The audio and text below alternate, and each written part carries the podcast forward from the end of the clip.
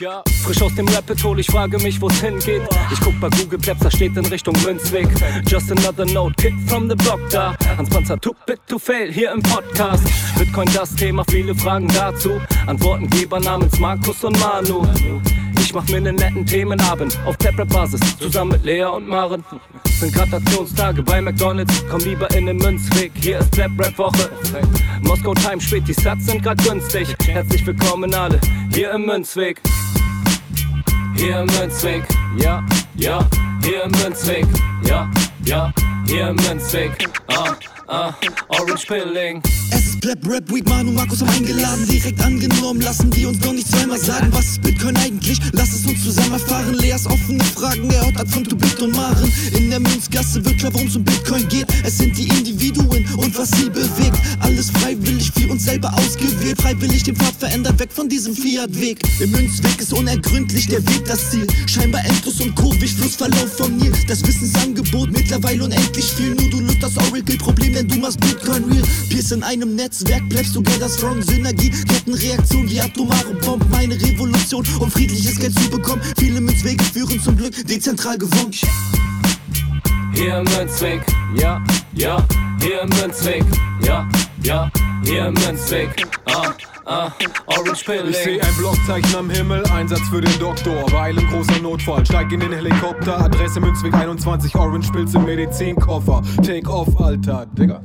Digga, Beat. Hallo und herzlich willkommen zur 16. Folge der Münzgasse. Es ist mal wieder soweit. Wir gehen tief, tief rein in den Bitcoin Space und ich habe einen ganz besonderen Gast heute hier und den möchte ich recht herzlich begrüßen. Hallo Alex, wie geht's? Hi Manu, ja, sehr, sehr gut. Freitagabend, äh, die Woche war gut und ich freue mich sehr aufs Karnevalwochenende, weil hier in Bonn wird schon äh, kräftig gefeiert.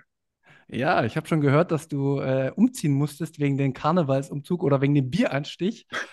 Aber jetzt wird erstmal gearbeitet hier und danach gibt es auch ein Bierchen für uns wahrscheinlich. Schauen wir mal.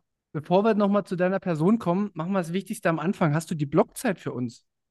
Die Blockzeit ist die super coole 772831 und noch cooler als die Blockzeit ist die Moskau-Time. Wir sind nämlich wieder unter zwei Tage gerutscht. Großes Event, 46, 78, oh, auf 80 Grad gesprungen, 46, 80. Und was auch ziemlich lässig ist, der Mempool ist leer. Äh, man kommt mit einem Sat hier durch. Sehr, sehr schön. So umfangreich und so professionell hatten wir das ja noch gar nicht, aber nichts anderes habe ich von dir erwartet. Alex, stell dich doch noch mal bitte den Zuhörern vor.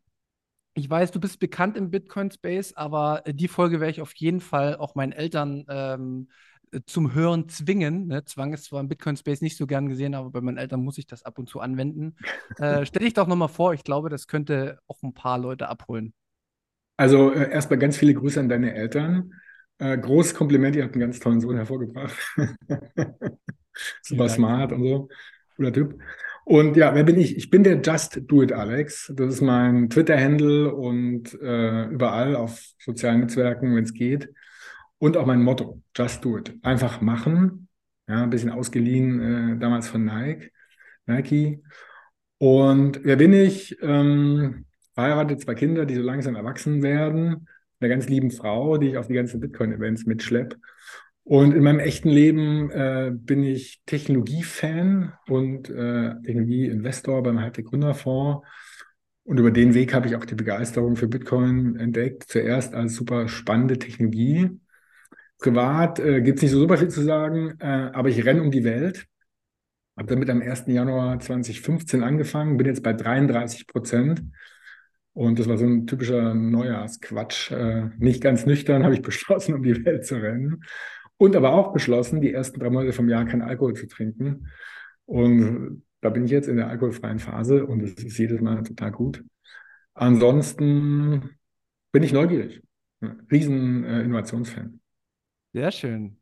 Das waren auch schon mal sehr, sehr wichtige Eckpunkte, die du hier mitgeteilt hast. Kommen wir zum nächsten Punkt. Wie kommen wir zu der heutigen Folge? Was wollen wir heute besprechen? Bitcoin ist im Bärenmarkt. Und ähm, der Bärenmarkt, der kommt immer wieder, fast schon wie die Jahreszeiten, so alle drei, vier Jahre. Recht verlässlich, seitdem es Bitcoin gibt. Und leider auch recht heftig. Ja. Der jetzige ist, glaube ich, einer der schwächsten Bärenmärkte mit, glaube ich, nur so 75 Prozent Kursrückgang vom All-Time-High. Da gab es schon härtere. Und ich glaube, man sollte über den Bärenmarkt auch reden. Das ist nämlich ganz wichtig, den Bärenmarkt zu verstehen und vor allen Dingen auch als Chance zu verstehen und auch damit umgehen zu können. Weil die Wahrheit ist, auch wenn man das schon mal erlebt hat, macht Stress, kann Stress machen, mal, mal mehr, mal weniger, auch richtig viel. Und ähm, für mich ist der zweite Bärenmarkt und vielleicht gibt es ein paar spannende Erkenntnisse, wie man damit umgeht. Ich weiß, alle werden jetzt vielleicht genervt sein, aber ich will es trotzdem ein bisschen rund machen. Kannst du nochmal grundsätzlich erklären, was ein Bärenmarkt ist? Also wieso wird diese, dieses Tier Bär genommen, beziehungsweise was bedeutet das, Bärenmarkt? Genau.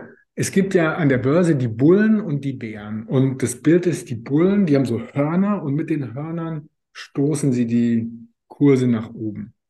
Und die Bären, die stellen sich manchmal so hin und haben so Tatzen und reißen so die Kurse nach unten. Und man spricht von Bärenmarkt, wenn die Kurse halt in Fiat übersetzt, also in Euro, in Dollar, wenn, wenn die stark fallen. Äh, am Aktienmarkt ist da die Grenze, wenn es 20 Prozent fällt, geht der Bärenmarkt los. Mm, und bei Bitcoin ist wahrscheinlich 50 Prozent die Grenze. Und ähm, ja, man redet eben vom Bärenmarkt, wenn es halt äh, stärker und auch, auch über eine längere Zeit, ja nicht irgendwie so einen Tag, sondern ein paar Monate nach unten geht und man dann plötzlich das Gefühl kriegt, oh Gott, oh Gott, es wird nie wieder nach oben gehen. Ja, also mit dem Bärenmarkt einhergeht so ein bisschen äh, vielleicht eine Art Verzweiflung, ja, eine sehr negative, negative Einschätzung. Da gibt es ja diesen Greed and Fear Index äh, auch auf Twitter.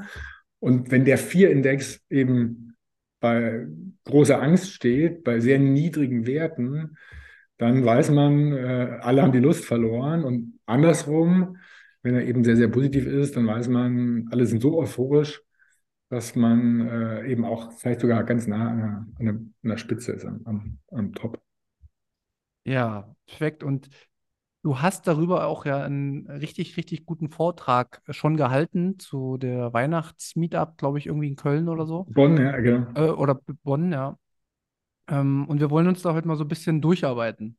Du hast jetzt gerade den Bärenmarkt sehr, sehr gut ausführlich, auch ich denke für Anfänger beschrieben. Und hier geht es ja um den Bitcoin-Bärenmarkt. Und was bedeutet das für dich, beziehungsweise wie bist du gestartet in deiner Präsentation? Genau, also ähm, am Jahresende gebe ich immer so Prognosen ab, was das Jahr bringt. Und für 2022 war meine Prognose, dass Bitcoin die beste Assetklasse wird. Ja, man unterscheidet so grobe Assetklassen, eben Aktien, Anleihen, Gold und so weiter. Und Bitcoin hat eine ganz spannende Eigenschaft. In der Geschichte von Bitcoin war Bitcoin immer entweder die beste oder die schlechteste Assetklasse. Ja, nie irgendwie so in der Mitte. Und dummerweise hatte ich mich da ziemlich vertan und war wieder die schlechteste Assetklasse. Ja, also wirklich ganz hinten irgendwie so Commodities und eben verschiedene andere äh, Investmentmöglichkeiten waren halt ähm, waren alle besser. Die beste Assetklasse waren übrigens türkische Aktien, die irgendwie äh, trotz hoher Inflation am allerbesten äh, performt haben im letzten Jahr. Und dann habe ich gleich für dieses Jahr prognostiziert, weil Bitcoin war nie zweimal hintereinander die schlechteste, diesmal 23 wird die beste, beste Assetklasse. So, und das ist, wenn man jetzt in der Fiat-Welt denkt, also die Dinge in Euro oder Dollar übersetzt, schon ein blödes Gefühl. Ich glaube, Bitcoin ist 65 Prozent gefallen. Da gibt es nur ganz wenige äh, einzelne Aktien, die stärker gefallen sind. Irgendwie so ein paar Tech-Aktien. Und Tesla wahrscheinlich oder sowas. Ne? Ja, Tesla, genau. Tesla ungefähr ähnlich viel, vielleicht ein bisschen mehr oder sogar ein bisschen weniger, aber ganz ähnliche Größenordnung. Und ähm, naja, was halt auffällt, ist, dass Bitcoin stark schwankt. Ja, also im Vortrag zeige ich, äh, dass Bitcoin eben im Durchschnitt viel stärker schwankt als jetzt zum Beispiel der Eurokurs zum, zum Dollar hin. Und auch stärker schwankt als Aktien in Summe, als Immobilien, äh, Anleihen. Nur Öl äh, ist ein der wenigen Assets, die ab und zu mal noch stärker schwanken als Bitcoin.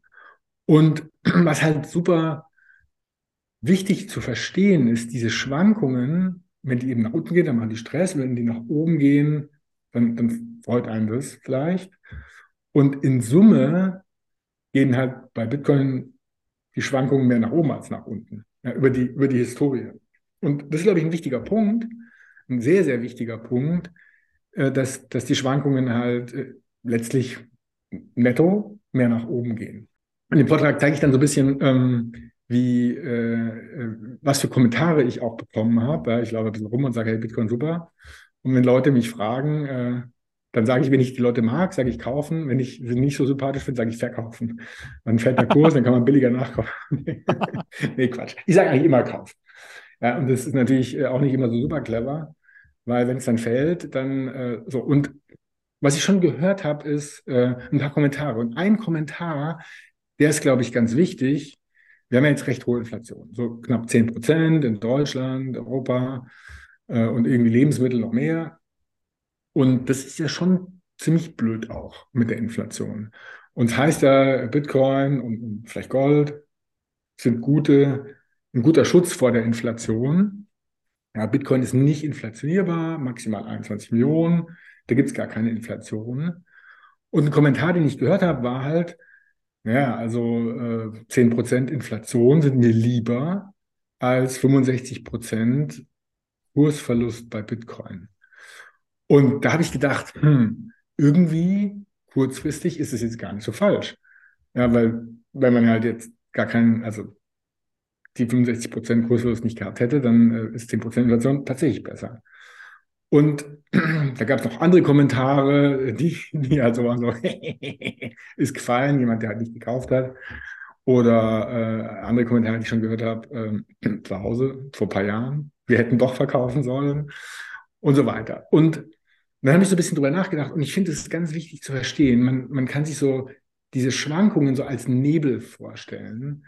Und, und was sich eigentlich hinter Bitcoin verbirgt, das steckt hinter dem Nebel. Und, und diese Schwankungen, dieser Nebel, die machen es schwer, den wahren Kern zu sehen. Und das ist, glaube ich, ein sehr, sehr wichtiger Punkt. Ja, man sieht es nicht so klar durch. Und wenn man halt klar durchsieht, dann sieht man eben, Bitcoin äh, kann keiner kontrollieren, keiner kann es verändern und ist eben durch, den, durch die Software, durch den Algorithmus auf 21 Millionen beschränkt, auch wenn Jamie Dimon gerade nicht gesagt hat, hat. Ja, dass es doch irgendwie anders wäre. Und letztlich nicht inflationierbar im Sinne der Geldmenge. Ja, also Inflation ist ja eigentlich definiert, dass es immer mehr Geld gibt und bei Bitcoin geht es eben nicht. Ja, also mehr als 21 Millionen können es halt nicht werden. Das will ich auch nochmal kurz wiederholen, ähm, weil das werfen auch viele durcheinander, beziehungsweise das wurde im Laufe der Geschichte auch geändert. Ja, der Inflationsbegriff, der war ja früher, wurde der mit der Geldmengenausweitung beschrieben und äh, im Laufe der Zeit hat man es auf den Warenkorb, auf die Preisentwicklung der Waren, die man in einen Korb hat, abgebildet. Und es ist, geht tatsächlich immer darum, wenn wir davon sagen, dass Bitcoin also Bitcoin hat aktuell eine Inflation, weil ja noch welche äh, produziert werden, aber es geht darum, dass die endlich ist und dass es da genaues Enddatum gibt und dass man das genau berechnen kann, wann das soweit ist und dass man sich dementsprechend daran orientieren kann und eine feste Wertstabilität sozusagen hat, weil man damit in Zukunft planen kann. Man weiß, da wird nicht irgendwie was verfälscht. Darum geht's.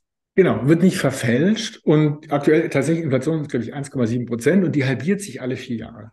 So, und da ist total absehbar, dass sie halt äh, spätestens ab äh, April, Mai nächsten Jahres äh, eben unter 1 Prozent fällt und dann alle vier Jahre sich, sich immer weiter halbiert. Und das ist schon ein sehr, sehr zentraler Punkt. Inflation ist halt sehr unfair. Man arbeitet heute, äh, tauscht seine Lebenszeit ein, in ein eine Stunde Lebenszeit in eine Stunde Arbeitszeit und kriegt da dafür Geld. Sagen wir mal 20 Euro und will diese 20 Euro vielleicht nicht ausgeben. Ja, man will jetzt sich nichts kaufen. Man will die aufheben für später.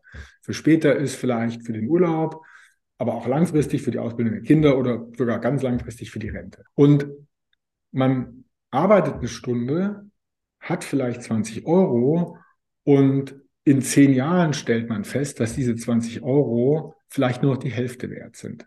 Ja, bei einer aktuellen Inflation von so sieben Prozent äh, halbiert sich der Geldwert alle zehn Jahre. Und plötzlich ist die Zeit, die man aufgewendet hat, nur noch die Hälfte wert. Und da wird einem Geld geklaut, aber eigentlich wird einem Lebenszeit geklaut, nämlich die Zeit, die man da reingesteckt hat. Und das ist einfach unfair. Und was noch unfairer ist, dass die Inflation Leute, die wenig Geld haben, noch stärker trifft. Ja, ein Beispiel, die, die Lebensmittelinflation die war viel höher letztes Jahr, zeitweise bis zu 20 Prozent. Und wenn man wenig Einkommen hat, dann hat man einen viel höheren Anteil von, von Ausgaben äh, im Lebensmittelbereich und das trifft einen dann viel stärker. Plus, wenn man mehr verdient, dann kann man vielleicht auch besser mit seinem Geld umgehen und es besser anlegen und, und auch eine Rendite hinkriegen. Und wenn man das Geld aufs Sparkonto legt, dann äh, kriegt man gar keine Rendite, dann trifft einen die Inflation auch härter.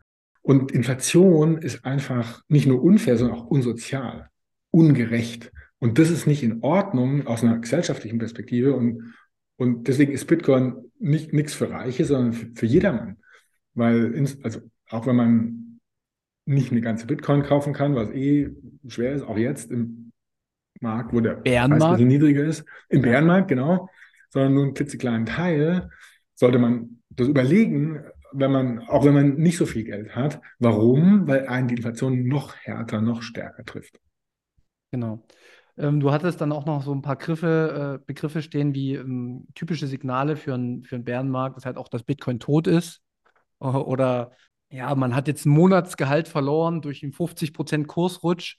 Und ähm, ich will mal kurz noch ein bisschen so vor, von mir berichten, wie ich so das erlebt habe 2021, als Elon Musk dann verkündet hatte, dass er das jetzt äh, nicht mehr akzeptiert äh, mit Tesla und dann der Ben, der Mining-Unternehmen oder der Mining-Hardware in China erfolgt ist, gab es ja so einen 50%-Dip. Also das war für mich und das war echt eine coole Lernsache für mich, weil ich habe vor dem Rechner gesessen und habe den Kurs gesehen, wie er gestürzt ist. Genau, da gab es nämlich nochmal ein äh, Datum, das ist nicht so lange her. Das war der 12. März 2020. An dem Tag ist Bitcoin auch 50 Prozent gefallen. Warum? Da ist Corona voll ausgebrochen. Genau. Und auch zufällig an dem Tag bei uns in der Firma, riesen Team-Meeting und dann äh, am Tag vorher und dann äh, kriege ich einen Anruf, dass ein Kollege, der da in dem Team-Meeting saß, Corona hatte. Und man wusste damals ja nicht, wie schlimm es ist und wie ansteckend und so weiter. Und dann hatten wir das schon vorbereitet und gesagt, okay, jetzt gehen alle nach Hause, keiner geht mehr ins Büro, alle sozusagen quasi Lockdown äh, zu Hause. Und dann fahre ich so nach Hause, läuft der März, ja, ist ja immer noch im ersten Quartal, alkoholfreie Zeit und denkst so beim Nachhausefahren, ah oh, shit, jetzt werden alle Corona krank und das Business stürzt ab und Bitcoin eben 50 Prozent abgestützt an dem Tag. Und dann fahre ich so am Supermarkt vorbei und denke, ah, was für ein Scheiß, ich beende jetzt meine alkoholfreie Zeit, habe mir eine Flasche Whisky gekauft und kam nach Hause äh, und fange halt an, so nicht schlimm, also ein bisschen Whisky zu trinken, so über den Abend, ich war irgendwie um sechs zu Hause und irgendwie um zwölf oder irgendwie irgendwann sagt meine Frau, oh, wir hätten doch verkaufen sollen. Genau diese Spruch. Und dann sage ich, kaufen? Wir kaufen jetzt. Und dann war ich halt irgendwann so ein bisschen äh, bedudelt und habe halt gekauft bei, bei ein bisschen über 4000 und, und der Kurs war irgendwie, äh, kam von 7000, irgendwie so. Also mhm. ich habe nicht ganz am Tiefpunkt natürlich. Und mein erster Gedanke am, am Morgen war, wo sind die Aspirin? Und der zweite war, wie viel habe ich denn jetzt gekauft? Aber und, und das ist eine gute Geschichte. Warum? Weil gerade dann, wenn man denkt, jetzt bricht alles zusammen, ist ein guter Zeitpunkt zu kaufen, nämlich im Bärenmarkt. Genau. Also wenn Bitcoin für tot erklärt wird, wenn man denkt, alles bricht zusammen, einfach die, es ist ja die Psychologie, die dann extrem mitspielt. Und ähm, ich muss auch mal dazu sagen, ich bin überhaupt gar kein Finanzmensch. Ne? Also ist auch hier direkt wieder der Teaser, keine Finanzberatung, sondern einfach ja. nur, wir sprechen über Bitcoin, die Technologie an sich. Aber es gehört halt auch dazu, wie man da rankommt sozusagen. Und bei mir war es total hilfreich, dass mir damals schon sehr, sehr viele Bitcoiner, wo ich Podcasts gehört habe, genau diese Momente beschrieben haben. Und so, genauso habe ich dann nämlich auch reagiert. Der Bitcoin ist um 50 Prozent runtergesackt und als dann zeigt sich so ein bisschen, ne, ob man Eier in den Hosen hat oder nicht, sagt man, sagt man ja so. Ich meine, ich bin, ich habe jetzt nicht mein, soll man ja sowieso nicht, sondern nur das, was man bereit ist, auch zu verlieren. Aber das muss genau. man dann halt auch machen. Und das gibt ein Vertrauen. Und weißt du, was mir auch noch extrem geholfen hat? Dieser Sturz hat mich dazu veranlasst, nochmal alle technischen Aspekte von Bitcoin zu überprüfen. Nochmal zu verifizieren, was ist das wirklich? Also, ich bin nochmal durch diesen Nebel, wie du gesagt hast, ne? die Volatilität ist der Nebel. Bin wieder durch den Nebel gegangen. Ich habe mir wieder alles bis zum, ich habe mir wieder, mit, ich habe mich wieder mit Hashes beschäftigt und habe mir das Oracle-Problem angeguckt, habe mir die byzantinischen Generäle das Problem, mhm. alles, was es da so gibt, ne, bis auf das Niveau, wo ich es für mich selbst verstehen konnte. Und das gibt dir so eine, wirklich so eine unfassbare Sicherheit, dass du richtig bist. Weil wenn du das genau. Signal genau. siehst, dann geht der Nebel verschwunden. Also dann verschwindet der Nebel und dann kriegst du so eine innerliche Ruhe auch, wenn du dir äh, selbst vertraust, ja. diese Selbstsouveränität. Ja. Das ist, glaube ich, ein sehr, sehr guter Punkt. Und man sollte nicht kaufen, weil ihr jetzt, wenn ihr den Podcast hört, den, den Podcast gut findet oder den Manu gut findet, sondern ihr solltet wirklich kaufen, wenn man überzeugt ist. Ja. Einerseits von Bitcoin und, und vielleicht sozusagen das negative Gegengewicht ist, äh, und ich formuliere es jetzt diplomatisch, ist, das Finanzsystem ist unter Stress. Ja. Könnte man jetzt negativ formulieren, negativer formulieren, vielleicht auch positiver, aber unter Stress ist auf jeden Fall richtig. Und jetzt haben wir eine hohe Inflation weltweit und da kann man jetzt ganz, ganz viele Beispiele nennen. Aber was man eben sieht, zum Beispiel Japan, die ja super mega stark verschuldet sind mit 250, 70, 80 Prozent der Staat des Bruttosozialprodukts, die haben irgendwie, ich glaube Ende Dezember gesagt, wir kaufen für so und so viel im ersten Quartal Staatsanleihen. Damit halt die Zinsen da ein bisschen unter Kontrolle bleiben und, und der Staatsanleihenmarkt stabilisiert ist. So, und das ist an sich ja schon mal schlecht. Staatsanleihen kaufen heißt, da wird Geld gedruckt. Inflationiert, was ja irgendwann mal zu steigenden Preisen führt. So, und da gab es irgendwie im Januar ein, zwei Tage, wo eben dieser Staatsanleihenmarkt so unter Stress war, dass die japanische Notenbank die Hälfte des quasi Budgets fürs erste Quartal verwendet hat, um Staatsanleihen zu kaufen. Und das ist eben ein echtes Stresssignal. Die Zinsen äh, wären sonst sehr stark gestiegen in Japan. Das wiederum würde wahrscheinlich ziemlich großen Stress im Finanzsystem machen. Damit es nicht passiert, drucken sie Geld. Und dann gibt es viele andere Beispiele. EZB kauft italienische Staatsanleihen, sehr große Verschuldung überall in Deutschland mit den Sondervermögen und so weiter, die ja gar keine Vermögen sind, sondern Schulden. Ja, genau, genau geh mir nochmal bitte auf, die, auf das Sondervermögen ein. Da hast du nämlich auch ganz äh, interessante Fakten. Ja, also, ich, also, also Ukraine-Krieg. Schlimm, schlimm, sehr schlimm. Wir müssen helfen, absolut. Auf verschiedenen Wegen. Für die Ukraine und, und so weiter. Gar keine Frage. So, und wir müssen auch unsere eigene Bundeswehr stärken. Auch gar keine Frage. Also ich bin jetzt kein Riesenfan davon, aber, aber ich finde es in Ordnung. Ich finde es äh, auch wichtig, wenn wir feststellen, wir haben nicht genug Munition, nur so drei Tage, sondern brauchen ein bisschen mehr vielleicht. Okay. So. Und das kostet Geld. Viel. Und der Betrag, der genannt wurde, 100 Milliarden. So, da denkt man, uiuiui, 100 Milliarden. Aber okay, wenn man jetzt Vertrauen hat in die Leute, die das ausgerechnet haben, sagen wir, okay, dann sind es halt 100 Milliarden. So, die Frage ist ja jetzt, wo kommt das Geld her? Jetzt könnte man sagen, äh, lieber Bürger, blöd gelaufen, äh, wir müssen jetzt ein bisschen was bei der Bundeswehr machen, 100 Milliarden, wir erhöhen die Steuern.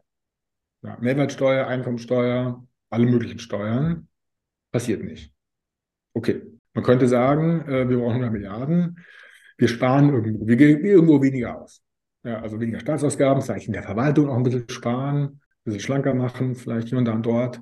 Passiert auch nicht. So, jetzt könnte man sagen, wir machen Schulden. So, das passiert auch nicht. Es wird nicht gesagt, es wird gesagt, wir machen ein Sondervermögen und in Wirklichkeit sind es aber Schulden. Und da muss ich echt sagen, ich finde es einfach, sollen wir doch ehrlich sein und sagen, ey, es ist blöd gelaufen, Steuern wollen wir nicht erhöhen, super, Ausgaben wollen wir auch nicht irgendwo sparen, okay, dann machen wir halt Schulden. Aber dann wird gesagt, es sind ein Vermögen. Es, sind, es ist einfach kein Vermögen. Es sind Schulden. Und also, wie, ich bin. Wie hoch ja, 100 Milliarden. So, und da gibt es jetzt eine ganz tolle Vorlesung von dem Professor Sinn. Der war mal Präsident des IFO-Instituts, einer der führenden VWL-Professoren in Deutschland, vielleicht auch Europa. So, und in seiner Weihnachtsvorlesung, die, die, die wir gerne hier verlinken können, sollten, äh, äh, hat er eine Übersicht, ich weiß nicht, so ein bisschen eher gegen Ende, und, äh, über diese Sondervermögen. So, Sondervermögen. Da hat er sich die Frage gestellt, ist es denn was Neues mit den Sondervermögen? Und da kommt raus, ist es nicht gibt es seit 2006, hier und da und dort. Und es sind insgesamt 1700 Milliarden Sondervermögen. Mach das, bring das mal, genau, bring das mal kurz in, in eine Relation. Das sind 1,7 Billionen Schulden, Genau. Sondervermögen, die noch nicht komplett abgeschöpft sind, Genau. aber zum großen Teil. Genau. Und das ist, das sind Schulden, die nicht auf der Schuldenuhr zum Beispiel, die in Berlin läuft, angezeigt werden. Ganz genau. Ich weiß gar nicht genau, wie der aktuelle Wert ist der, der Schulden. In Deutschland ja relativ niedrig, irgendwie so um die 60 Prozent oder sogar drunter. Mhm. Und diese Sondervermögen, die eigentlich Schulden sind, sind nochmal, glaube ich, so ziemlich genau 41 Prozent, wenn sie komplett ausgeschöpft werden. In der Tat noch nicht komplett Genau. ausgeschöpft. So, und in Wirklichkeit sind halt die Schulden, die wir in Deutschland haben, nicht irgendwie so um die 60 Prozent, sondern halt 100 Prozent. Ja, und jetzt kann man ja sagen, 100 Prozent, das passt schon, okay. Was mich halt stört, ist, dass es nicht ehrlich gesagt wird. Und wenn was nicht ehrlich gesagt wird, hat es einen Grund. Ja, und der Grund ist eben, dass eben versucht wird zu kaschieren, wie sehr das System unter Stress steht. Und da kann man jetzt riesige tausend Punkte an, anwenden. Wir kommen ja davon, man guckt durch den Nebel, sieht Bitcoin als, als äh, eben sehr solides System. Und auf der anderen Seite halt ein System, was unter Stress steht. Und das ist sozusagen der zweite Punkt, warum man sich damit befassen sollte. Und dann kann man halt zum Schluss kommen, dass es Sinn macht, einen kleinen Teil seines Geldes äh, eben inflationssicher, langfristig, mittelfristig inflationssicher anzulegen. Ja, Ähm, was du auch nochmal ganz gut dargestellt hast, ist diese kurzfristige Wertstabilität des Fiat-Systems und die langfristige Abwertung im Endeffekt der ganzen Währung weltweit. Also man sieht es ja wirklich in jedem Land, dass du die Kurve, also beim Dollar gibt es ja auch so eine, so eine schöne Darstellung, wie der immer, immer äh, an Wert verliert und der Weg ist, ist vorgegeben. Also das ist, das ist kein, kein Spaß, der da passiert, sondern über 10, 20, 30, 40, 50, 60, 70, 80 Jahre, wenn es überhaupt Genau. so lange reicht, tendiert jede Fiat-Währung, also ob Euro, Dollar, Yen, alle, gegen Null. Und was passiert beim Bitcoin? genau. Bitcoin tendiert halt gegen oben. So, und ähm, letztlich gegen unendlich, weil wenn Fiat gegen Null geht und Bitcoin in Fiat umgerechnet wird, dann geht es halt gegen unendlich. Ja, klar. So, und der Punkt ist aber sehr wichtig. Und das ist genau dieser Nebel. Der Euro oder jede Fiat-Währung ist von einem Tag auf den anderen stabil. Ja, das, das Brot kostet heute genauso viel wie gestern. So, und dann irgendwann kommt halt mal so ein, eine Preisänderung. Und es wirkt sehr, sehr stabil. So langfristig gibt es verschiedene Charts. Seit 71 hat irgendwie der Dollar 85 Prozent an Kaufkraft verloren.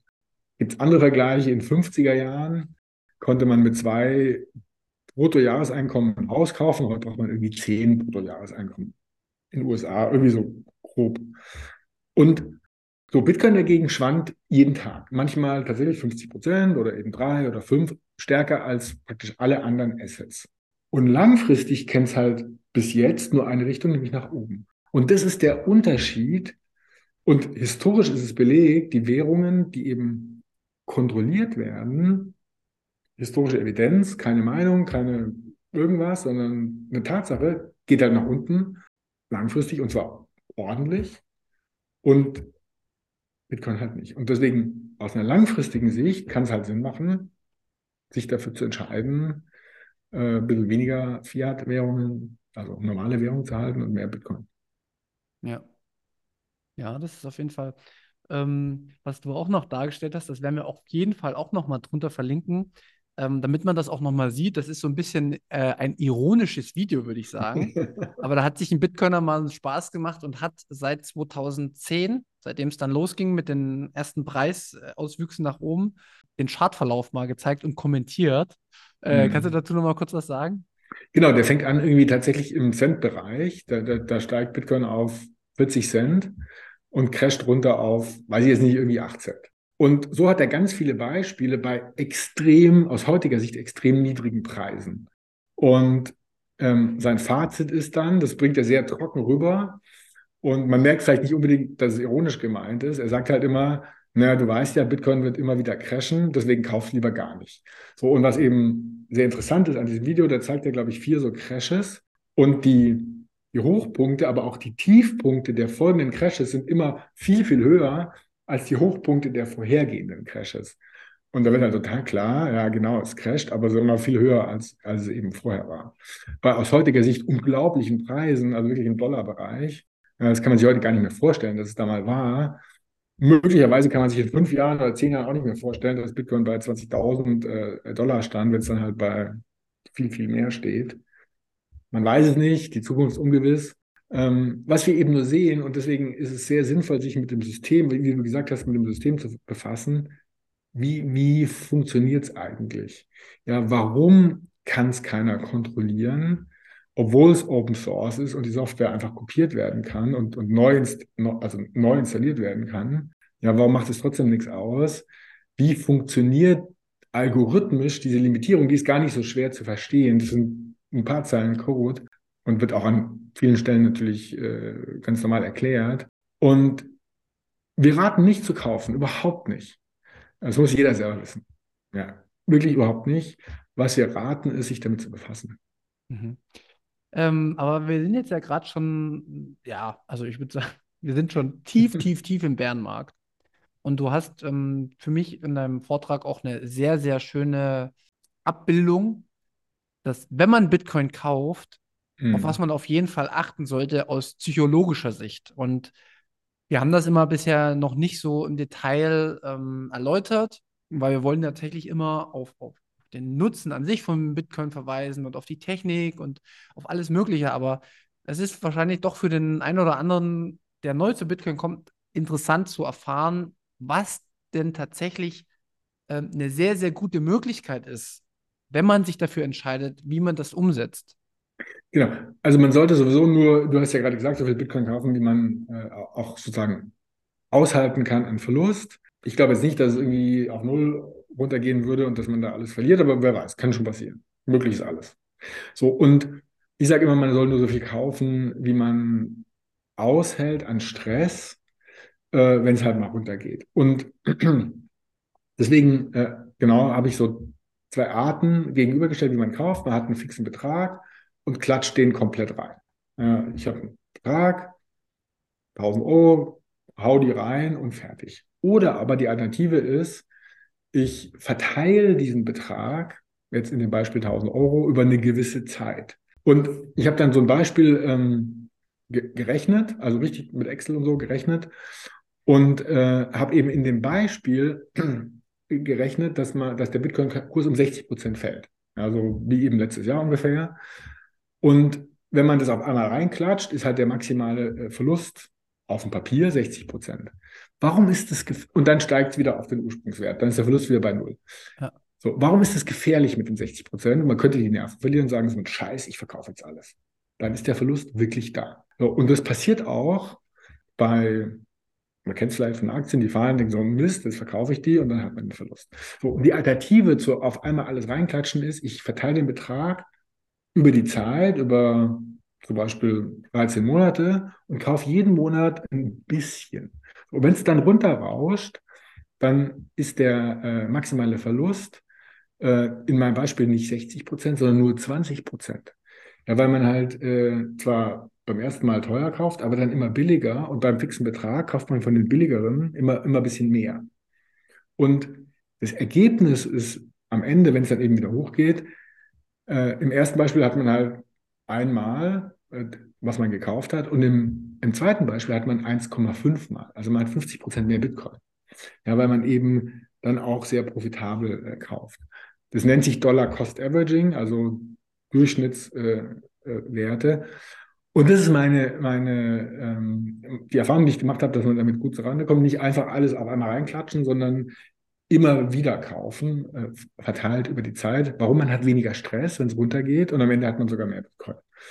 Und ich habe dann nochmal für mich persönlich äh, entwickelt, dass ich so kleine Momente, positive und negative Momente nehme und dann zusätzlich nochmal kaufe. Als Beispiel, ich bin vor ein paar Monaten, Wochen äh, von Hamburg nach Bonn gefahren mit der Bahn, viereinhalb Stunden Fahrt, viereinhalb Stunden Verspätung. Denke ich, äh, Mist, ähm, äh, kam dann irgendwie halb zwei nach Hause nachts und äh, denke, okay, jetzt holst du dir ein Bier aus dem Bordbistro. War das Bordbistro zu? Na, gab kein Bier. Dann habe ich überlegt, wie viel Bier hättest du jetzt getrunken? Habe ich gedacht, naja, drei. und irgendwie, weiß ich nicht, 15 Euro, irgendwie so. Dann habe ich diese 15 Euro genommen und in dem Fall jetzt über Pocket äh, Instant-Überweisung äh, an Pocket geschickt und dann schicken die einem die Bitcoin direkt in die Wallet rein. Und dann habe ich 15 Euro Bitcoin gekauft. Relativ kleiner Betrag. Und, und so habe ich für mich so ein paar Events definiert, wo ich halt immer wieder Bitcoin kaufe. Irgendwie, wenn ich einen richtig tollen Tag hatte, nehme ich 10 Euro, zack. Oder wenn ich einen richtig scheiß Tag hatte, nehme ich 20 Euro. da, da, fühlt man sich gleich besser. Wirklich. Ja, also, ich, ich kenne das. Und weißt du, was mir vielleicht jetzt auch nochmal wichtig ist? dass wir das vielleicht auch nochmal ähm, klarstellen. Wir Bitcoiner neigen ja dazu, immer wieder zu sagen, ja, wir freuen uns, wenn der Kurs nach unten geht, der Preis, der angezeigt wird. Also was im Hintergrund da mitschwingt bei uns im Denken, ist, dass wir halt das Signal erkannt haben und das Signal für uns werten können. Also wir haben uns Bitcoin so im Detail angeschaut und haben geschaut, okay, was ist denn das, was gerade passiert? Sind das Nebel, Rauchschwaden, die eröffnet werden, durch wem auch immer. Und wenn das so ist, dann ist uns das egal, weil wir wissen, was hinter dem Nebel ist. Und genau. umso, umso, umso niedriger dann der Preis ist, wird bei uns, also bei mir zumindest, nicht mehr veranlassen, dass ich Bitcoin verkaufe, weil ich halt einfach verstehe, dass es nur 21 Millionen geben wird. Genau. Es gibt irgendwie so ungefähr 40, 42, 50 Millionen Millionäre auf der Welt. Und nicht jeder Millionär auf der Welt kann eine Bitcoin kaufen. Im Gegenteil, eine halbe, maximal. Und wenn man es umrechnet auf die Weltbevölkerung, egal wie man es bezieht, wird dann klar, wie wenig eigentlich da ist für die Menschheit. Und, und ich vergleiche es, also auch um nochmal einen Vergleich zu, ich habe in München gewohnt mal vor vielen Jahren und da gibt es den englischen Garten, toll, mitten in der Stadt und da gibt es an dem englischen Garten gibt's gibt es Häuser, Wohnungen. Nicht viele. Und wer da wohnt, ist super. Das ist wirklich die allerbeste Wohnlage. Äh, auch der teuerste. Und man muss sich so eine Bitcoin vorstellen, wie so ein Grundstück am englischen Garten oder ein Grundstück am Central Park. Davon gibt es ganz wenige auf der Welt, vielleicht 21 Millionen. Und die Preise für so Grundstücke, die sind natürlich relativ stabil, weil die werden ganz wenig gekauft und verkauft und sind nicht so, äh, so liquide wie jetzt Bitcoin. Da kann man jederzeit rund um die Uhr das ganze Jahr kaufen, verkaufen und da gibt es halt irgendwie mal komische Marktsituationen, dann schwankt es halt auch. Ja, die, Grund, die Grundstückspreise für Grundstücke am Central Park, die, die, äh, die schwanken nicht so sehr. So, und wenn man sich jetzt vorstellt, man hat die Möglichkeit, so ein Grundstück zu kaufen am Central Park, dann wird einem sofort klar, das ist für die, nicht die nächste, das ist für die übernächste Generation. Das würde man nie verkaufen oder vielleicht verkaufen für die Ausbildung der Kinder oder die, die Rente oder für was ganz, ganz Besonderes, äh, für das eigene Leben. Und, und, und, und wenn man anfängt, Bitcoin so zu begreifen, dann erkennt man, wie besonders es ist. Ja, 21 Millionen Grundstücke in Top-Lagen auf der Welt und dann hat man eins davon oder, oder ein halbes, Viertel, Zehntel, egal. Alles, vollkommen, vollkommen egal, ja. Sehr gutes Beispiel. Ich, ich, ich würde ja. gerne mal was zur Inflation sagen. Ich glaube, ich finde es so einen wichtigen Punkt. Äh, Inflation ist schlecht, ist unsozial, ungerecht, hat man schon gesagt. Und Inflation führt zu schlechten wirtschaftlichen Entscheidungen. Ja, wenn ich nicht mehr, ich kaufe heute was ein, produziere was und äh, dann dauert es, bis ich mein Produkt verkauft habe. Und ich weiß aber nicht so genau, wenn ich sagen meine Rohstoffe wieder beschaffen muss, was für einen Preis ich die kriege. Ja, dann, dann wenn es unkalkulierbar ist, dann, dann produziere ich vielleicht gar nicht mehr. Oder, oder ich verkaufe schnell, damit ich schnell nachkaufen kann. Meine, wirtschaftlichen, meine wirtschaftliche Entscheidungsfähigkeit wird, wird eingeschränkt und, und dann treffe ich vielleicht wirtschaftlich schlechte Entscheidungen. Und schlimmer noch, wenn es richtig schlimme Inflation ist, und das ist historisch belegt, das ist nicht eine Meinung, das ist nicht eine Propaganda, das ist äh, in Tatsachen, dann fangen an, Gesellschaften zu zerbrechen. In Deutschland vor 100 Jahren, 1923, ähm, vor der Französischen Revolution gab es eine Inflation. Und das ist ja nicht das, was wir wollen. Wir leben in einem, in einem tollen Land, in einem friedlichen Land mit einem weltweit vergleichbaren hohen Wohlstand, mit einer tollen Demokratie, die man kritisieren kann, aber die sehr gut funktioniert letztlich, äh, also wo man Dinge kritisieren kann, aber am Ende äh, leben wir in einem tollen System und wollen genau nicht, dass es auseinanderbricht oder beschädigt wird. Und andersrum glaube ich, wenn man Bitcoin verstanden hat, fängt man an, bessere Entscheidungen zu treffen. Langfristigere Entscheidungen, vielleicht heute ein bisschen weniger zu konsumieren, äh, sondern äh, eher zu sparen für, für später, für die nächste Generation, für, für Notfälle, ja, wo man dann sich selber versorgen kann, nicht gleich nach dem Staat rufen muss. Und ähm, ich glaube, es würde, davon bin ich überzeugt, ich glaube, da gibt es auch Beispiele, es würde zu einer besseren, gesünderen Gesellschaft führen. Auf, auf, auf jeden Fall. Auf jeden Fall. Und was du gerade eben gesagt hast, das will ich auch nochmal wiederholen. Wir haben es zwar schon öfter auch gesagt, aber Politik schaut meistens nicht mehr als vier Jahre in die Zukunft. Also das ist wirklich das Maximum, was im Endeffekt sie in die Zukunft gucken, weil der Rest kann sie gar nicht interessieren, weil sie noch nicht mal wissen, ob sie dann wieder an der Macht sind sozusagen. Und ich würde sogar behaupten, dass aufgrund aktueller Ereignisse und Krisen, die immer, immer häufiger auftreten, die Langfristigkeit noch viel, viel kürzer ist. Genau. Und, und jetzt kommen wir noch zu Firmen. Auch Firmen schauen doch mit ihren Handeln nur noch nach Quartalszahlen. Oder sagen wir mal Maximum im Jahresschnitt. Welche Firma ist denn bereit, seinen Aktionären mal schlechte Zahlen vorzulegen, die vielleicht notwendig sind für die nächsten drei, vier Jahre. Das passiert ja auch nicht. Genau. Dementsprechend leben wir auf einer staatlichen wie auf einer privatwirtschaftlichen Zeitebene, die so kurz ist, was uns definitiv keinen Fortschritt bringt. Oder siehst du es anders? Ganz genau. Bei den Firmen gibt es vielleicht eine Ausnahme, so Familienunternehmen, die dann doch in Generationen denken und so. Genau, aber eine, eine börsennotierte Firma, die guckt natürlich auf die Quartale oder sogar kurzfristiger, weil die guckt halt auf den Börsenkurs mit der fällt ist irgendwie Stress.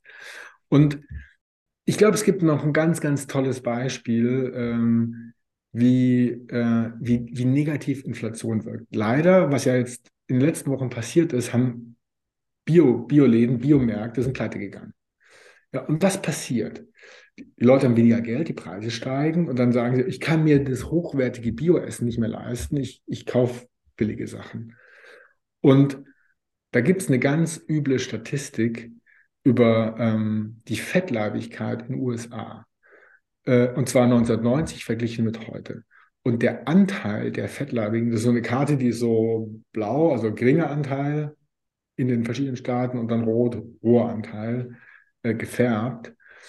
Und wenn wir die finden, können wir die vielleicht auch verlinken. Die war erst vor kurzem auf Twitter zu sehen. Und der Anteil der Fettleibigkeit ist so von so 10, 15 Prozent auf so rund 30 Prozent in den USA äh, gestiegen seit, ich glaube, 1990, also in so grob 30 Jahren.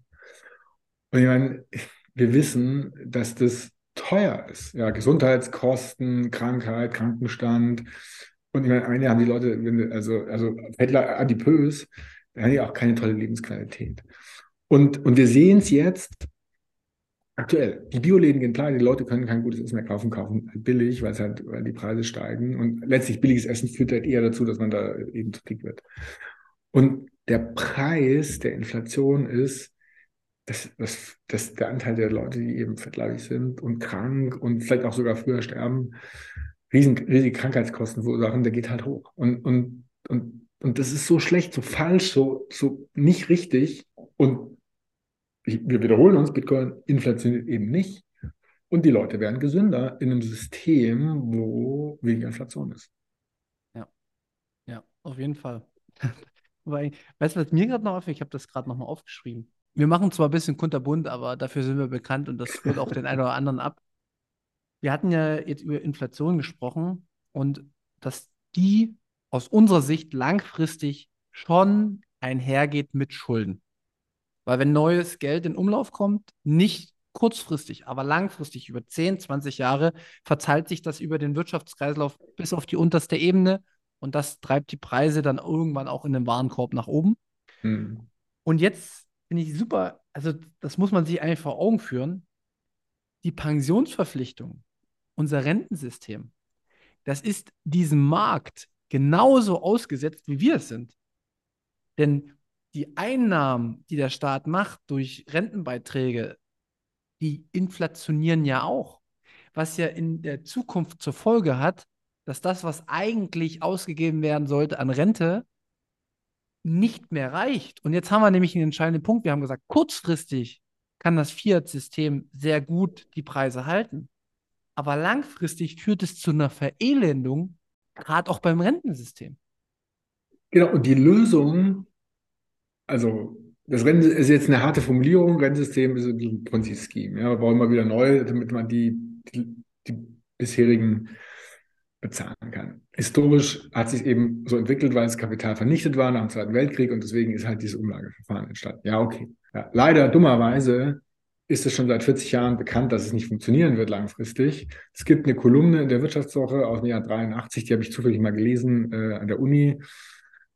Äh, eine Kolumne irgendwie Ende 83, da steht drin, die junge Kohl-Regierung damals, Kohl Schmidt als Kanzler beerbt, die kann jetzt endlich die lange verschleppte Rentenreform angehen. Das war 83 in der, also 83 war schon lange verschleppt. Und das Schlimme ist eben, dass auch hier ist das System unter Stress. Und das bedeutet, wer heute 20 ist, der weiß, er kriegt maximal, wird überhaupt eine Grundsicherung äh, von der Rente. Und die Art und Weise, wenn jetzt die Babyboomer in Rente gehen, äh, ab jetzt mehr oder weniger, für die nächsten zehn Jahre, wie wird es finanziert? Am Ende äh, geht es gar nicht anders, als durch Schulden und Gelddrucken finanziert zu werden und die Inflation noch weiter anzuheizen. Und das ist so unfair. Jemand, der hat einen normalen Job gehabt und hat hart gearbeitet, eingezahlt und kriegt dann eine Rente und die reicht dann nicht mehr. Das ist einfach nicht richtig. Und die Lösung ist eben nicht, die Steuern zu erhöhen, auch nicht die Schulden zu machen, sondern das Ganze auf ein solides System umzusetzen. Die Schweizer haben es gemacht, die haben da teilweise eben die Kapitaldeckung eingeführt. Weiß ich nicht wann, aber schon lange her. Und das Ergebnis ist, dass die Schweizer eine bessere Rente haben. Könnten wir auch machen. Spät, zu spät, aber trotzdem irgendwann muss halt mal anfangen. Und die Politik redet drüber, macht es aber nicht. Wahrscheinlich jetzt irgendwie kurz davor vielleicht, aber zu klein, weiß ich nicht genau. Aber ich meine, die Schweizer haben es vor 30 Jahren oder irgendwann gemacht und wir halt nicht. Ergebnis ist, die Schweizer haben eine höhere Rente, weil es ist einfach, es ist einfach nicht, nicht fair. Und das ist das, was, was, wir tatsächlich wollen. Wir wollen ja eigentlich nichts anderes als ein faires System. Genau. Und es ist vollkommen egal, wie viel man von Bitcoin beziehungsweise von Satoshis besitzt. Fakt ist, langfristig, über einen Zeithorizont 15 Jahre, hat man ein wertstabileres Geld als das Fiat-Geld. Und das ist keine Lüge, das sind keine Märchen, sondern das sind statistisch feststellbare Zahlen, Daten, Fakten. Ja, jetzt könnte man argumentieren, Bitcoin ist sehr jung, gibt es erst seit 2009, also 14 Jahre so richtig, richtig valide Statistik nicht, weil es zu kurzfristig ist. Jetzt kann man Gold nehmen, gibt es seit 5000 Jahren und Gold ist seit 5000 Let Jahren letztlich äh, wertstabil. Und, und äh, Gold hat, in hat eine Rendite, glaube ich, seit 20 Jahren von 8% pro Jahr und, und Aktien auch. Genau, Vorteil von Gold wäre jetzt, äh, zumindest in Deutschland, das steuerfrei, wenn man es physisch hält, Aktien nicht. Also am Ende ist Gold besser. Äh, und, und Daher komme ich auch, äh, bevor es Bitcoin gab, war ich ein, unter anderem eben Gold-Fan, natürlich auch ein Aktienfan, äh, insbesondere Technologiewerte. Und die sind sicher stärker gestiegen noch. Äh, die Nasdaq um 20 Prozent seit 2009 pro Jahr. Wahnsinn, unglaublich. Was ganz sicher nicht gereicht hat, die Inflation, ist im Sparbuch. Ja, und äh, Politiker sollten sich nicht hinstellen, sorry, ehrlich, ist mit Daten belegt, sollen sich nicht hinstellen, ich habe mein Geld auf dem Sparbuch, sondern sollen sich hinstellen, sagen, hey, befasst euch mal wenigstens damit, äh, langfristig sind Aktien gut, befasst euch damit, entscheidet selber. Man muss ja nicht alles reinhauen. Aber da muss ich jetzt nochmal, genau, da muss ich jetzt aber äh, auch nochmal einhaken, was mir nämlich total schwerfällt. Ich finde, ein System sollte nicht aufgebaut sein, dass die Menschen gezwungen werden, sich mit hochwirtschaftlichen äh, fin Finanzinstituten beziehungsweise mit Firmen, mit Companies auf der ganzen Welt zu beschäftigen, ja. weil das gehört im Zweifel dazu, um da das richtige Risikomanagement zu treten, sondern es wäre eine viel fairere Welt, wenn wir einfach ein solides Geldsystem haben, wo gar niemand mehr drüber nachdenken muss, weil man weiß durch die Anwendung, dass es funktioniert, dass sich da niemand dran vergreifen kann, dann nimmst du auch schon wieder diesen Stress raus, ich muss mich jetzt bewegen. Nein, ich bewege mich, wann ich das möchte. Und dann würden sich nämlich auch die, die Finanzwerte tatsächlich mal so widerspiegeln, wie sie auch wirklich sind. Weißt du? Also dieses in den Markt auch rein. Ich, ich fühle mich nicht wohl dabei, meinen Eltern zu sagen, ähm, ihr müsstet eigentlich schon seit 10, 20 Jahren Aktien kaufen. Aber ich fühle mich sehr, sehr wohl dabei, meinen Eltern zu sagen, pass mal auf, Ja. macht mal eine Sparquote von 50 Euro in Bitcoin, weil aus ganz, ganz vielen Aspekten, die wir technologisch jetzt noch nicht aufgesetzt haben, ist es die Zukunft des Geldes. Und selbst wenn es aber nicht ist, sind die 50 Euro, die ihr da reingesteckt habt, einfach dann vielleicht auch nur das, was ihr eh an Kaufkraft verloren hättet. Genau. Und, und das ist ein sehr guter Punkt. Kleine Beträge, die zu einem passen.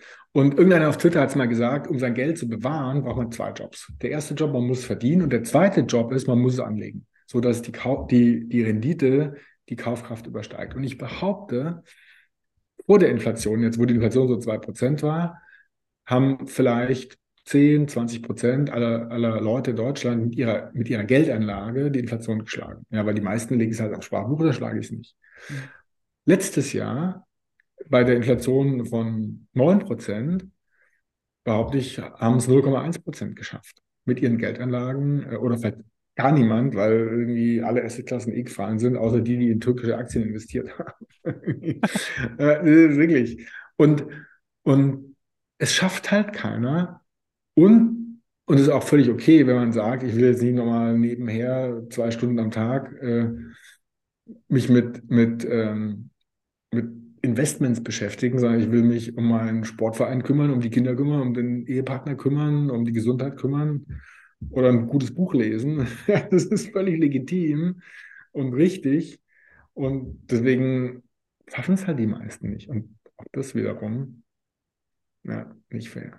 Ja. Ja, was, was würde man von Geld erwarten? Ich verdiene meine 20 Euro, lege die zur Seite, will eben nicht das Verprassen ausgeben, lege die zur Seite, will die später auch noch haben und nicht plötzlich auf den Geldschein gucken und sagen, huch, jetzt sind es nur noch 10 Euro. Ja, genau darum geht's. Genau darum geht's. Hast du für die Folge, bevor wir dann irgendwann zum Ende kommen, nochmal so einen, ja, so einen Abschluss zum Bärenmarkt, was die Community antrifft? Weil ich finde, das äh, können wir auch schon nochmal aus unserem Blickwinkel äh, beleuchten, was im Bitcoin-Space tatsächlich im Bärenmarkt passiert, weil viele ver erklären mich immer für verrückt und sagen, nee, du in deiner Bubble. Aber ähm, weißt du, wenn jetzt mal ein Experte wie du es bist, äh, der auch den äh, deutschen Gründerfonds äh, begleitet sozusagen schon seit vielen Jahren und eine sehr, sehr hohe, äh, ja, du, du kennst ja auch die ganzen Promis, sage ich mal. Ja, Ähm, ein paar. Genau, aber Auch nicht wirklich. da, damit lassen sich ja viele auch immer locken. Äh, mir widerstrebt das, aber ähm, es ist ja vielleicht trotzdem nochmal gut von dir zu hören, was du so erlebt hast im Bärenmarkt, was in der Bitcoin-Community so passiert ist. Ja, allgemein kann man sagen, in so Krisenzeiten, so generell, sind die besten Unternehmen gegründet worden. Irgendwie Microsoft 74, Facebook 2004, da war noch riesen, riesen, riesen Bärenmarkt im Aktienmarkt nach dieser 2000er-Bubble, die da crasht wurde, oder während der Finanzkrise die Sharing Economy, Uber und Airbnb und so weiter. So generell ist, äh, sind so Krisen zum Bauen da, also äh, for building, äh, wird da gesagt. Das habe ich jetzt auf Startups bezogen und ich glaube, das gilt auch für Bitcoin. Da gibt es auch Startups in dem Bereich. Jetzt ist ein guter, guter Zeitpunkt, auch Unternehmen im Bitcoin-Space zu gründen und das Fundament zu legen. Und äh, jetzt für eine Einzelperson, glaube ich, jetzt ist eine gute Gelegenheit, sich damit zu befassen. Ja, zu lernen, mit anderen Leuten zu reden, die da Erfahrung haben. Und die Stimmung in der äh, Bitcoin-Community ist super mega positiv. Da gibt überhaupt niemand, der rumläuft und rumjammert und sich gegenseitig äh, äh, trösten, bejammern, sondern da wird gebaut. Ja, da werden äh, Bitcoin-Automaten gebaut, Biertabs. Äh, da, da, da wächst die Community. Da, in, in, in Blochingen gibt es das Princess Hotel, das erste weltweite in Deutschland Bitcoin-Hotel.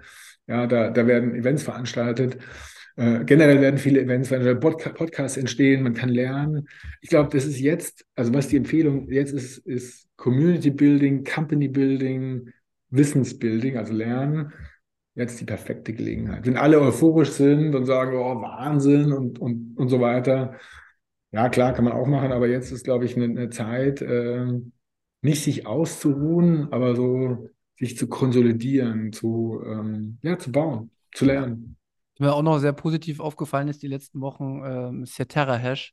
Hm. Ähm, also, was da jetzt auch gemacht wurde, das, hast du den Beitrag gesehen beim Bayerischen Rundfunk, dass das Mhm. halt wirklich jetzt über das Mining, die Abwärme genutzt wird für den Heizkessel und die ähm, Strompeaks bei den erneuerbaren Energien genutzt werden und das noch profitabler dadurch wird. Das ist eine richtig krasse Geschichte. Und Genau, gutes Beispiel auch. Ähm, ein Kritikpunkt für Bitcoin verbraucht Energie und so weiter. Will ich jetzt gar nicht groß eingehen. Und, und ich finde auch, also ich habe ja gesagt, lernen und sich damit befassen, das gilt nicht nur für äh, uns Privatpersonen, gilt auch für Unternehmen. TerraHash, ein Beispiel, wo jemand die Abwärme nutzt äh, oder den überflüssigen Strom. Und es gab einen Tweet vor kurzem von dem Tour Demester. T-U-U-R, Demester, der ist äh, Bitcoiner seit, glaube ich, 2010 oder 11. Also einer der, der echten Koryphäen. ich bin da keiner. Ähm, in dem Bitcoin-Space. Und der hat abgeschätzt, weiß nicht, wie sehr das stimmt, aber der ist sehr, sehr kompetent, auch sehr bescheidener Typ, sehr ehrlich. Der hat abgeschätzt, die abgeregelte erneuerbare Energie in Deutschland, also Windräder, die sich drehen könnten, aber, aber sich nicht drehen, keinen Strom erzeugen, weil man es nicht ins Netz einspeisen kann, weil vielleicht zu viel da ist, das Netz überlastet wird. Wenn man stattdessen Bitcoin-Mining machen würde, äh, war eben seine Schätzung, ich weiß nicht, ob die stimmt, dass es einen Gegenwert von einer Milliarde hätte pro Jahr. Und in Texas sehen wir, dass ähm, Bitcoin Mining das Stromnetz stabilisiert. Ja, wenn zu viel da ist, dann werden Miner eben angeworfen, weil der Strom billig ist. Und wenn zu wenig da ist, dann, dann steigt der Preis, dann, dann, schalten die sich ab und das Netz wird stabilisiert. Das ist jetzt auch passiert in Texas, äh, wo, wo, eben, wo, wo eben Schneesturm war und kalt und so und, und, und so weiter. Und also, was will ich sagen? Nicht nur einzelne Personen, nicht nur Startups, sondern auch die Politik könnte die Zeit nutzen, ähm, zu lernen, ist nicht nur Teufelszeug, äh, Geldwäsche und Umweltverpestung, sondern äh, es ist vielleicht ein ganz sinnvolles Element, um die Netze, die Stromnetze zu stabilisieren und auch diesen erneuerbaren Strom, der erzeugt werden könnte, auch wirklich zu erzeugen und zu nutzen. Ja. Danke, dass du es auch nochmal wiederholt hast, damit ich hier nicht so ganz als Verrückter immer rüberkomme. ja, es geht ja nicht um Dogmen oder Ideologien. Es geht um am Ende konkrete Daten und die, so gut man es erfassen kann, die Realität. Und die Realität ist, dass die, die Windräder ab und zu mal abgeschaltet werden, weil die Netze das nicht ver vertragen können und, und, und Strom produzieren könnten und es nicht tun. Und man könnte aber den Strom nutzen und eben Bitcoin-Mining äh, erzeugen. Und die Schätzung, die da eben auf Twitter auftauchte, vom Tour de Meester, ja, kann man suchen, wird man finden auf Twitter. Ähm, und das ist ein sehr, sehr seriöser, sehr bescheidener. Ich habe ihn einmal getroffen in Austin, Texas 2019. Echt ein toller Mensch. Der schätzt eine Milliarde pro Jahr. Ja, krass. Ja, ich habe ja auch mit äh, Luisa Neubauer schon gesprochen bei einer ja, äh, Demo wegen Lützerath, weil ich eben das Thema Bitcoin in dem Bereich auch ähm, einfach nur zeigen wollte und mal zum Nachdenken anregen wollte. Aber da hat man schon auch sehr, sehr gut gesehen, dass die Ohren nicht offen sind. Also da geht es tatsächlich halt nicht um Lösungen, was ich jetzt, also die Lösungen werden irgendwie weggeschoben, sondern es geht darum, eine bestimmte Meinung nach vorn zu bringen ähm, und nicht sich mal loszulösen von allen politischen Sachen, die irgendwie mit einer Rolle spielen, sondern einfach mal zu gucken, was ist denn vielleicht auch noch eine andere ähm, Alternative, die einen Anreiz schafft, Systeme von sich aus in, erneuer in erneuerbare Energien umzuwandeln. Ähm, mhm. So von wieder dieses Bottom-up und nicht so Top-down, aber mal gucken, wie lange das noch dauert. Ähm, am Ende ist es auch gar nicht wichtig, weil die Leute, die es jetzt schon sehen und verstanden haben, die setzen es um. Das ist super zu sehen bei TerraHash und da wird es jetzt auch noch andere Firmen geben. Und ja. so wächst, glaube ich, auch ein gesunder, guter Markt. Und ähm, es gibt mir sehr, sehr viel Hoffnung. Ja, und ich glaube, ich meine, das ist ja das, was wir machen, seit 17 Jahren Innovation finanzieren. Was haben wir gesehen? Innovationen lösen Probleme. Große Probleme im Biotech-Bereich, im Energiebereich, auch im Softwarebereich. So, und ja, nicht jede, aber also nicht jedes Startup, äh, nicht jede Innovation, aber, aber eben schon. Und ich bin so, so fest davon überzeugt, dass die Probleme, die wir haben, was es Klima betrifft, was Demografie betrifft, am Ende auch was Konflikte betrifft, die können wir äh, letztlich nur, nein, nur durch Innovation lösen. Und Bitcoin ist einfach eine Innovation, die so groß ist, also viel größer, als wir es, glaube ich, selber äh, verstehen, Und jeder Unternehmen, Privatpersonen, die Gesellschaft sollte sich mit Innovation befassen und überlegen nicht, warum ist die Innovation blöd äh, und warum sollte man die ablehnen, sondern man sollte überlegen, warum ist sie gut, was kann man damit machen. Und das sehen wir in, im angelsächsischen Raum, wachsen Startups äh, deswegen oft sehr schneller, weil die Kunden, wenn sie was Neues sehen, sagen, oh, was Neues, könnte ja funktionieren, ich probiere es mal aus. Und in Deutschland ist oft die Reaktion, oh, was Neues, wer weiß, ob es funktioniert, ich warte mal ab. Und statt abzuwarten, kritisch zu sein, auf die negativen Punkte zu fokussieren, sollte man auf die positiven Aspekte fokussieren und versuchen, die zu verstehen, zu überlegen, wofür kann ich es einsetzen? Im positiven Sinne. Und ich behaupte, die letzte Generation, die wird Bitcoin auch erkennen, wird vielleicht noch ein bisschen dauern, hm, weil es eben eine positive Innovation ist. Und auch die Politik wird es erkennen und die EU und überhaupt alle, früher oder später. Äh, und das ist der Weg nach vorne über Innovation. Bitcoin ist Innovation für alle. Ja, genau, für alle. Ja. Und ja, man kann es der Vollständigkeit aber auch für ein paar Leute, die keine legalen Geschäfte machen, ja, aber der Anteil ist so klein und eben kleiner als im Fiat-System, dass das okay, also nicht okay ist, aber dass es eben dann in Summe nicht so schlimm ist. Und ähm, die positiven Einsatzfelder, die positiven Wirkungen für die Gesellschaft sind so groß. Ähm, ja, ich bin auch bereit, das äh, auch Kritikern zu erklären, auch, auch gerne äh, Leuten, die Gesetze schaffen, äh, hm. ich, und, und da gibt es andere, die es noch besser können. Du und nee, nee. der Roman und, ja. und der Kalle, der hier ähm, Terrain ja. macht und überhaupt der Tour demnächst, der das seit zehn, ach, seit zwölf Jahren jetzt begleitet. Ja. Das ist ein Belgier, der in den USA lebt. Äh, und das, das ist die Lösung für die Gesellschaft, aufs positive, konstruktive, nach vorne, Problemlösende zu fokussieren und nicht auf die Probleme. Ja. Ich finde, das ist ein sehr, sehr guter, positiver ähm, Abschluss. Ähm, man meint ja, wenn man über den Bärenmarkt redet, das ist alles schlimm, aber man sieht, dass eigentlich ähm, für alle was Positives dabei ist, egal ob jetzt schon tief im Space oder nicht. Nutzt die Chancen, die liegen jeden Tag vor der Tür. Mhm. Alex, ich würde sagen, wir machen langsam Schluss. Ich möchte mich schon mal recht herzlich bedanken bei dir für die ausführlichen Worte, für, für mich, also mich hast du sehr gut abgeholt, auch nochmal ähm, viele Gedanken einfach und plastisch darzustellen. Ich hoffe, es hilft anderen auch. Ich hoffe, wir sehen uns bald wieder. Äh, mhm. Gern auch wieder hier im Podcast. Ich habe da so noch ein paar Vorstellungen, aber kommt Zeit, kommt Rat. ja, und wie immer bei uns im Podcast, ich sage schon mal Tschüss und du hast die letzten Worte. Also vielen Dank äh, für, äh, für das Engagement, für deine Zeit auch äh, und, und nicht nur das Engagement, diesen Podcast zu machen, sondern so viele zu machen, für das Aufbereiten von gutem Content. Und äh, ich will jetzt nicht sagen, dass wir seelenverwandt sind, aber wir haben so ein bisschen einen vergleichbaren Hintergrund. und deswegen schätze ich den Austausch, die Diskussion mit dir wirklich sehr. Danke. Danke dafür. Mach's gut. Tschüss. Ciao.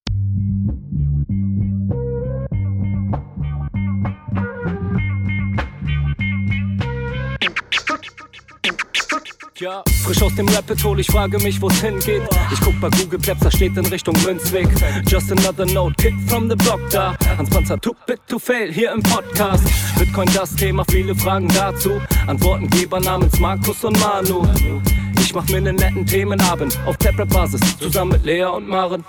Sind Gratationstage bei McDonalds, komm lieber in den Münzweg, hier ist Clap-Rap-Woche. Moskau Time spät, die Stats sind grad günstig. Herzlich willkommen alle, hier im Münzweg. Hier im Münzweg, ja, ja, hier im Münzweg, ja, ja, hier im Münzweg, ah. Uh, Orange Pilling. Es ist Pleb, Rap, Weed, Manu, Markus haben eingeladen. Direkt angenommen, lassen die uns doch nicht zweimal sagen. Was ist Bitcoin eigentlich? Lass es uns zusammen erfahren. Leas offene Fragen, er hat von Tubit und Maren. In der Münzgasse wird klar, worum es um Bitcoin geht. Es sind die Individuen und was sie bewegt. Alles freiwillig für uns selber ausgewählt. Freiwillig den Pfad verändert, weg von diesem Fiat-Weg. Im Münzweg ist unergründlich der Weg das Ziel. Scheinbar endlos und kurvig, Flussverlauf von Nil. Das Wissensangebot mittlerweile unendlich viel. Nur du löst das Oracle-Problem denn du machst Bitcoin real. Pierce in einem Netzwerk, bleibst du together strong. Synergie, Kettenreaktion wie atomare Bomben. Meine Revolution, um friedliches Geld zu bekommen. Viele Münzwege führen zum Glück dezentral gewonnen. hier Münzweg. Ja, ja, hier Münzweg. Ja, ja, hier Münzweg. Ah. Ah, Orange Pilling. Ich seh ein Blockzeichen am Himmel, Einsatz für den Doktor. Weilen großer Notfall, steig in den Helikopter. Adresse Münzweg 21, Orange Pilze, Medizinkoffer. Take off, Alter. Digga, Digga, Beat.